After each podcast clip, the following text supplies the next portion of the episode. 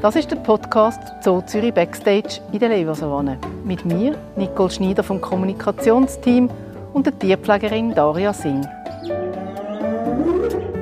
In dieser Folge sind wir bei den Hyänen und hören in ihr unglaubliches Stimmenrepertoire. Wir reden darüber, dass bei den Hyänen die Weibchen den Ton angeben und warum Daria sich im Moment besonders ums Männchen kümmert.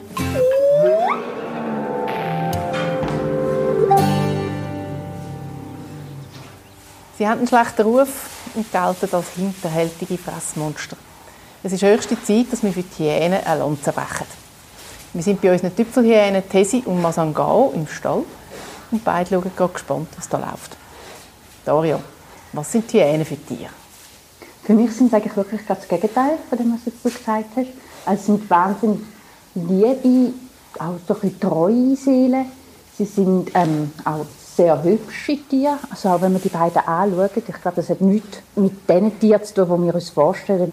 Ich kann es schon ein bisschen nachvollziehen, dass man nicht so leichten Zugang zu ihnen findet. Sie haben ja so ein bisschen unmajestätische Körperhaltung, die so nach hinten abfällt. Aber ihre Größe, also die finde ich sehr eindrücklich. Gerade auch, wenn man so nah bei ihnen ist. Sie können mit dem Kopf locker bis zur Tür fallen. Und der Kopf ist eben auch breit und hat starke Kaumuskeln. Die sind zum Aufbrechen von massiven Knochen gemacht. Und wir hören gerade Tessi und Masangama beim Morgen zu.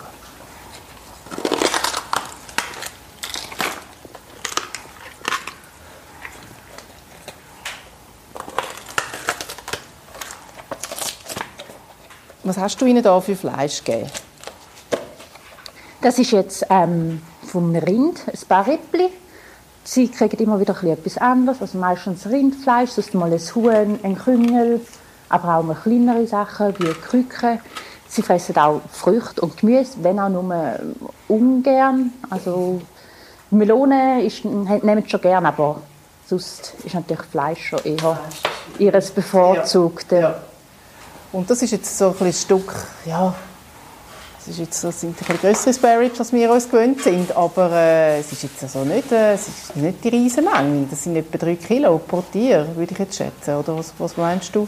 Genau, man sagt bei einer Hyäne eigentlich so eineinhalb bis dreieinhalb Kilo pro Tier pro Tag. Ähm, ist natürlich auch so ein bisschen individuell, weil natürlich der Masangao ein Stück größer ist als unsere Tesi. Er braucht sicher mehr. Ähm, aber bei uns gibt es ja auch nicht jeden Tag Futter. Es gibt einmal eine größere Portion, dann vielleicht auch wieder mal ein paar Tage nichts. Ähm, wir sehen es auch hier innen, ist noch der Knochen vom, vom letzten, vom letzten genau. Menü. Auch den sollen sie noch schön fertig essen.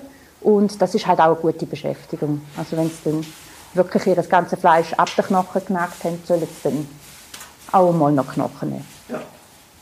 Die Hyänen gehören ja zu den Katzenartigen, obwohl sie ein bisschen aussehen wie Hunde.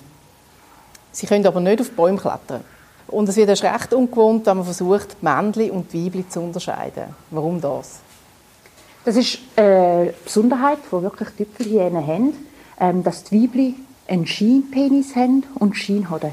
Also äußerlich kann man die gar nicht unterscheiden.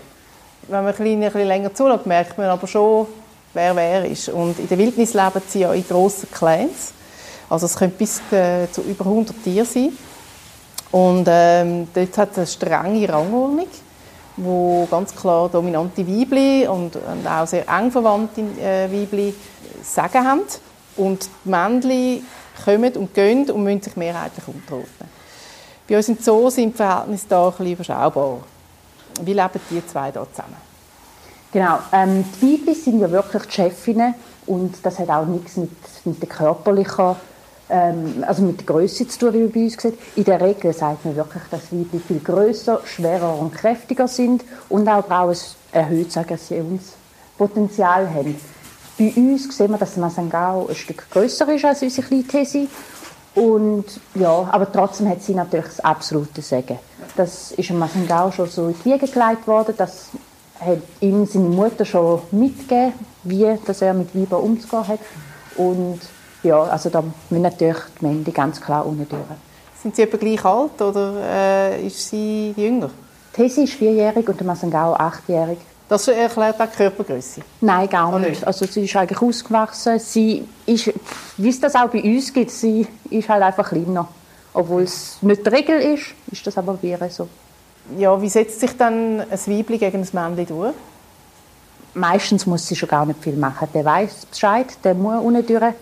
Sie ist eigentlich einfach nur schon durch, durch die Sprache, durch ihre Körpersprache, durch ihr Verhalten weicht er schon automatisch zurück und wenn nicht, dann langt sie dann schon mal um. Ist jetzt meistens nicht blutig, kann aber blutig werden. Aber meistens langt dann das schon. Wenn sie ihn so ein bisschen die Schranken weist und mal gehörig anfaucht, dann geht er dann schon davon. Ja, wie das tönt, wenn sie ihm so ein bisschen sagt, was durchgeht, das hören wir jetzt.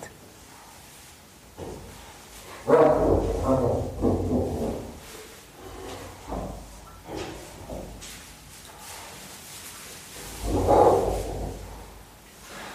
bei den Tüpfelhyänen gibt es ja noch mehr Laut als nur das Gekeife.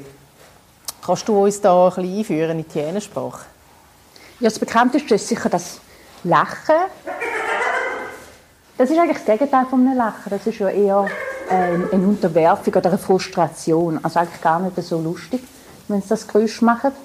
Das gibt es bei uns jetzt in der Regel hauptsächlich, wenn es so ein bisschen um den Futterneid geht, um den Futterkampf.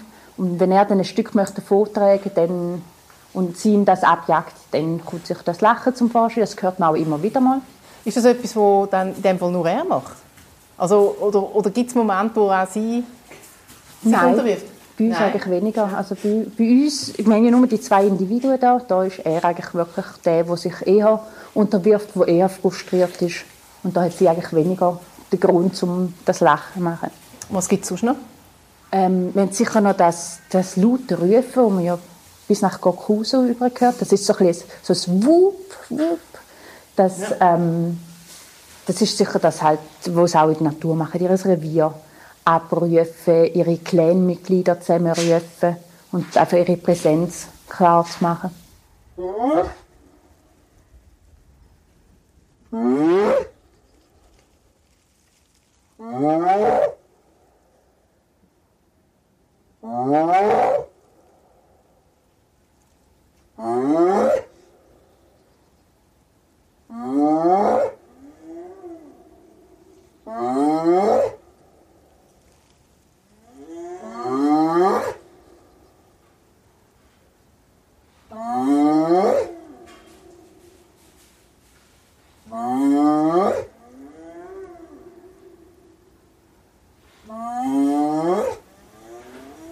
Sie leben ja in, in der Wildnis in riesigen Revier, also ich habe gelesen, bis, also jetzt Tüpfelhyänen bis 20 Quadratkilometer. Sie markieren ja glaube auch, kann man das bei uns auch beobachten? Genau, also das sie mit den Analdrüsen oder halt aber auch mit den Drüsen zwischen den Pfoten, dass da immer wieder markieren, das beobachten wir auch sehr häufig bei ihm, aber auch bei der Tesi. Okay. Was gibt es sonst noch für die, für die Töne, die Sie machen? Also sicher ist halt vielfach so ein Gestreiten, ein Gefauchen, das kommt dann meistens von ihr aus, wenn sie einmal so ein bisschen umlangt. Aber es gibt auch sehr viele Töne, die also wirklich in, in allen möglichen ähm, Tonlagen, wo, die ein wahnsinnig breites Spektrum an, an Geräuschen, an Tönen, an Sprachen fast schon. Und weißt du ja immer, was sie damit meinen? Nein, nicht immer. Es gibt auch immer wieder Töne, die ich noch nie gehört habe. Also es ist wirklich so ein bisschen ja, meistens ist es halt wirklich im, im Streit drin, so ein bisschen Zurechtweisen. Ja. Dort hört man es meistens.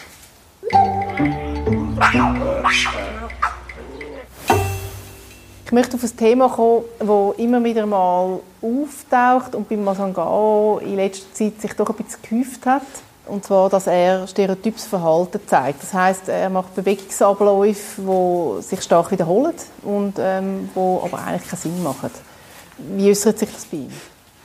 Ähm, er läuft dann wirklich an der Scheibe noch auf und ab oder hinten dran am Zaun läuft er immer wieder die gleichen Wege ab.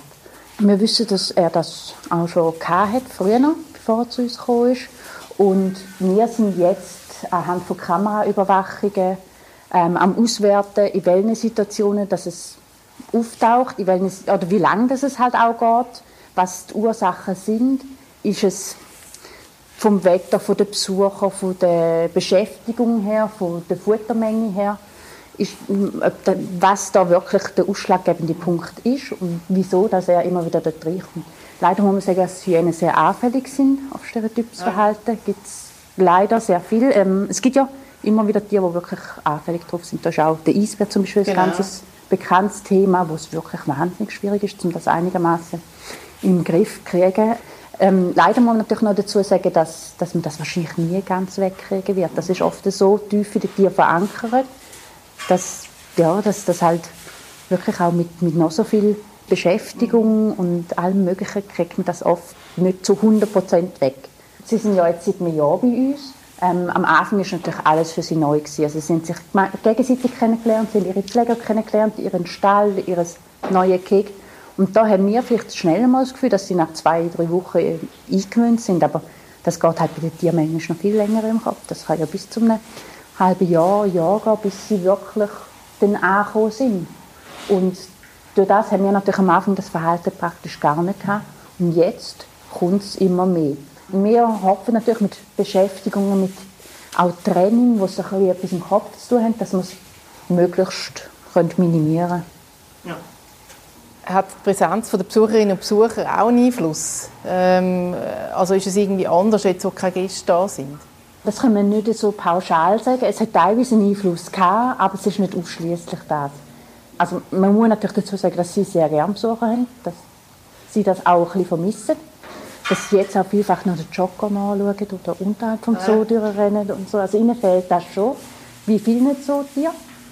Und ja, grundsätzlich interagieren sie auch sehr mit den Leuten, aber das kann natürlich das Verhalten dann auch noch verstärkt auslösen. Ich glaube, was halt auch noch wichtig wäre, dass man mal einen Tag gar nichts miteinander macht, nach einem Tag viel, einfach so, dass man eine andere Abwechslung reinkriegt. Und es ist ja jetzt auch schon viel weniger geworden. Ich glaube, wir sind schon auf dem richtigen Weg und er ist auch schon entspannter. Ja, hoffen wir es Beste. Ja. Jetzt schauen wir noch mal, was die zwei so machen. Was geht dir durch den Kopf, wenn, wenn sie dich so anschauen? Hm. Ich habe sie wahnsinnig gern. Ich wir haben auch einen, sehr guten Bezug zueinander. Ähm, wir kennen uns jetzt seit einem Jahr. Und das ist eigentlich etwas sehr Schönes, um halt auch zum so mit ihnen arbeiten, zum, zum sie so halt ich durfte von Anfang an dabei sein, sind Quarantäne da gemacht und ja, ich sie dürfen ausleben und durch das kennen wir uns mittlerweile auch einigermaßen gut und, wissen, wie wir miteinander umgehen. Ja. Je länger, je mehr. Aber Hyänen können ja auch sehr alt werden. Und wer weiß, vielleicht überleben sie noch meine Pensionierung. Also, ja, die Rolle, die Dario jetzt nicht kennt, die ist noch nicht gerade in Griffweite. ja, herzig sind sie mit den runden Ohren und den schönen Augen. Man muss sich halt einfach ein bisschen sein lassen. Wie bei allen Tieren. Mhm. Gell? Ja. Danke. ja.